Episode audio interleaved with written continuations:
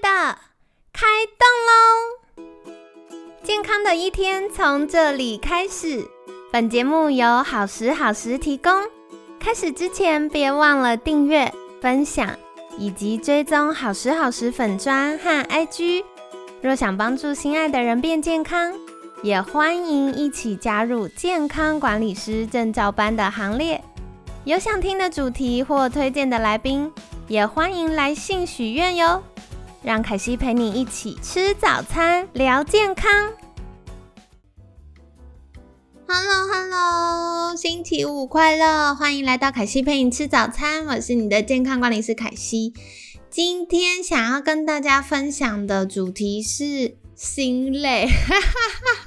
我觉得经过一年的打拼，慢慢到了岁末年终。大家是不是为了赶收尾，还有安排很多的重大活动，开始有一点烦躁或觉得心累呢？那今天想要跟大家分享两篇文献，就是来聊聊我们为什么会有心累的感觉。那到底大脑里面又发生了什么事情？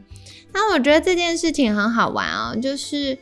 正常来说，我们大脑会在我们觉得疲乏的时候，或它用很多力气的时候，它要开始调控一下嘛。就像我们之前有分享过，其实大脑是身体很主要消耗热量的器官。那大脑在很多学习啊、思考啊，或日常生活的运作啊，都会是非常耗能的。那我觉得大脑很有趣哦，它为了要让我们该休息的时候要休息。所以它有一个机制，是帮助我们刺激兴奋神经元，然后让我们可以稳定的工作。可过多的时候，就会让我们开始觉得焦躁、疲乏，认知清晰度会下降。这时候身体就要释放帮助我们就是放松的大脑神经传导物质，然后让我们开始放松、休息、睡觉。所以身体有个自然而然的保护机制。那今天就会针对这个环节来跟大家分享。那首先呢，这两篇的研究都是科学家指出说，大脑神经传导物质跟我们觉得心累有关哦，那事实上我觉得这蛮好玩，这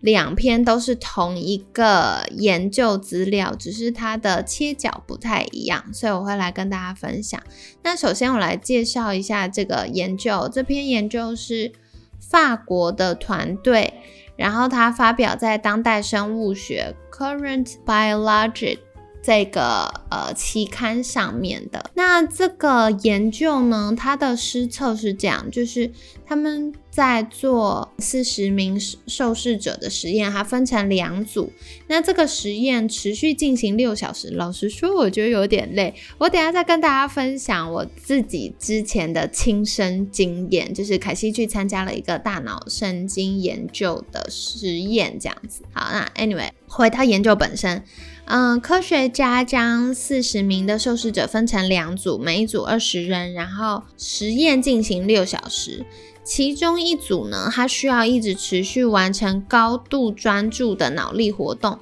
那另一组呢，它的呃实验测试就比较简单。好，所以大概进行是这样子。实验中间呢，只会有两次十分钟的休息时间，而且午餐是很简单的三明治和几片水果而已，所以它也比较难，呃，快速获得大脑需要的营养素以及休息，就是很简单，三明治吃吃吃，吃完几片水果，吃完就立刻上工，大概是这样。好的，受试者在进行的时候呢，科学家就发现啊。进行这六小时的实验过程当中，高度用脑组首先出现了疲劳的现象。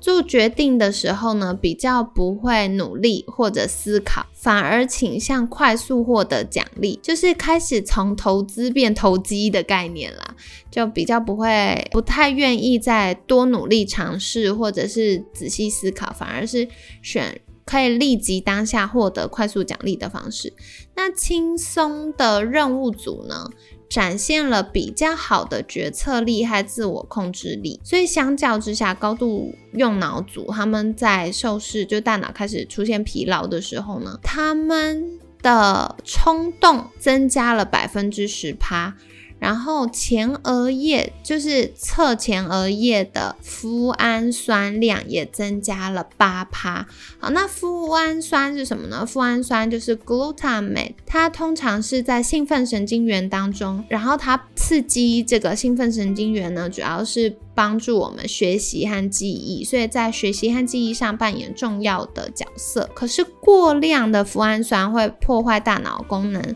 小到细胞的死亡，大到让大脑异常放电，造成癫痫都有可能。而且现在有一些呃大脑疾病药物，像专门治疗难治型忧郁症和阿兹海默症的药物，都是针对脯氨酸受体的神经元。这个研究呢，是法国团队用核磁共振频谱，就是 MRS，在观察受试者。做这些测试的时候，大脑活化的程度，好的，所以呃，整个研究进行大概是这样。然后呢，嗯，科学家也发现呢，如果长时间从事脑力活动，是导致我们大脑疲劳或我们人体疲倦或心累的主要因素，它跟大脑的富氨酸大量累积有关。那高度用脑之后，合理的状态下，应该是要进行休息和睡眠，让大脑的富氨酸量恢复正常。所以，如果有上过就是康心健管学院证照班的同学，应该有看过凯西分享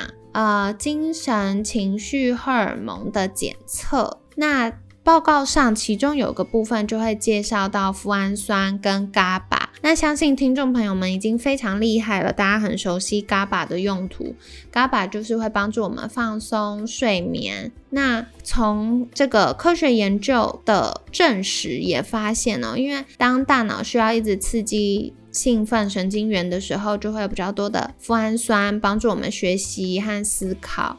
然后呢，当过度的时候，累积大量脯氨酸，大脑没办法代谢的时候，它就会透过营养素，然后把脯氨酸开始转换成 GABA，帮助我们休息和睡眠。那同时代谢掉脯氨酸，所以它是一个生化作用路径上上下游关系的。大脑神经产物，好，所以呢，我觉得这件事情很有趣，就是当我们现在生活，不管是大家熬夜、工作忙碌，生活步调越来越快的时候，有些人可能会开始容易焦虑，初期的呃情绪反应就是焦虑、不耐烦、易怒，然后当后面越来越严严重的时候，就会开始出现认知疲劳。然后容易冲动啊，做一些冒险的事情啊，或者是需要快速的奖励，或者是大量的快速刺激，所以就会从富氨酸开始驱动我们的认知决策跟行为反应，然后增加多巴胺被刺激的需求，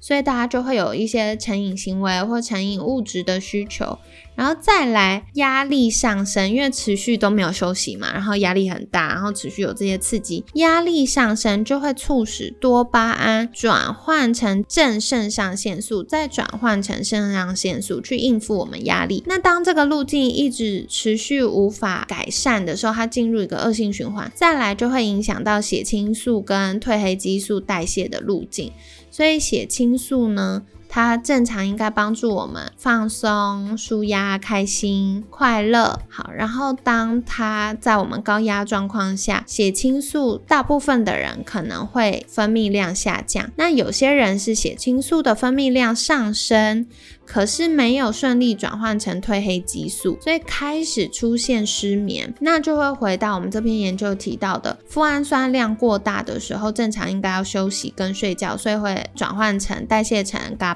嘛，帮助我们睡觉。可是血清素跟褪黑激素的路径异常的时候，它就没有办法帮助我们有足够的熟睡期。然后另外压力大的时候，科学研究也证实，对于我们的睡眠是会比较倾向浅眠的，所以压力大。皮质醇上升，熟睡期不足，同时血清素代谢成褪黑激素的路径也卡关了。那过量累积的血清素也会造成大脑神经发炎，过量血清素跟脯氨酸又会加剧大脑神经发炎的状况，然后同时让肾上腺分泌量增加。然后再来下一个阶段，就是富氨酸持续无法代谢成 GABA，我们就会越来越容易焦虑、忧郁，情绪起伏不定。后续呢，就会开始有这个大脑神经细胞凋亡的情形，以及我们会开始有越来越多大脑神经发炎，以至于开始出现认知障碍、失智症等等的风险。那康心健管学院在上半年度的时候，有跟大家分享过脑龄检测。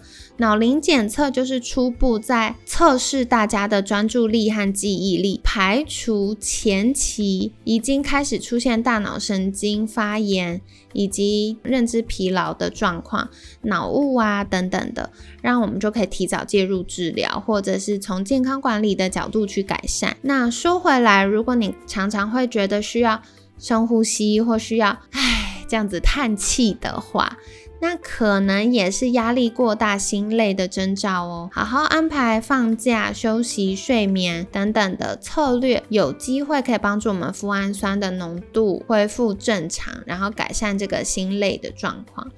所以不知道凯西一股脑跟你们说了这么多大脑神经传导物质，是不是还可以理解呢？那如果稍微卡关不能够理解的话，没关系，就再重听一次，应该就会比较容易听懂这些关系。那总而言之，我觉得日常的营养补充是很重要的，像是锌，为什么？呃，之前的节目有分享到锌的重要性，我们是周三。周三分享营养补充有提到锌跟镁，镁其实对神经传导还有大脑的细胞膜的健康等等都是有帮助的。那锌除了对于免疫，细胞膜健康，还有可以帮助我们把五 HTP，就是血清素的前驱物质转换成血清素，然后血清素呢，在肠道菌丛还有足够的营养素的帮助下，可以再转换成褪黑激素。那另外像是 P5P，就是可以帮助脯氨酸 glutamate 转换成 GABA 的这个营养素。所以如果有需要的话，也可以再留意一下我们节目的分享，或者。是后续如果啊有需要医疗转介的话，也可以再联系我们官方赖账号，那凯西就会再介绍大家，哎，去哪里可以找到专业的医疗人员协助我们做评估、检测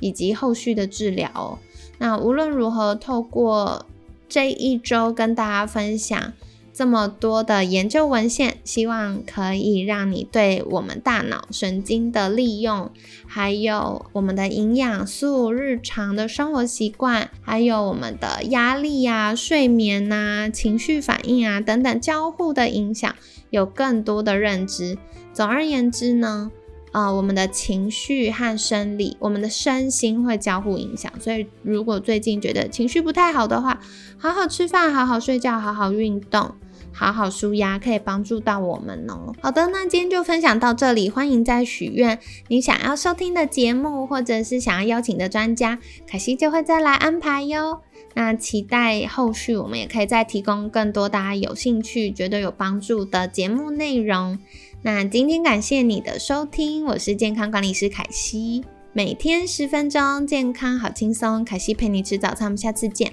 拜拜。